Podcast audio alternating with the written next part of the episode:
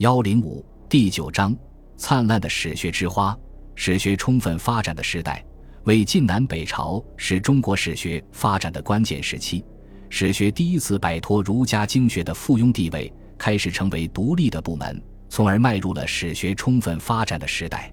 这一时期，史学人才济济，既有陈寿、范晔、魏收等史学名家，也有裴松之、郦道元、刘孝标等有才华的史著家。更多的则是垂名后世而著作失传的史家，如华侨、谢沈、袁弘、孙胜、王寅等不下百余人，他们都对史学做出了不同程度的贡献。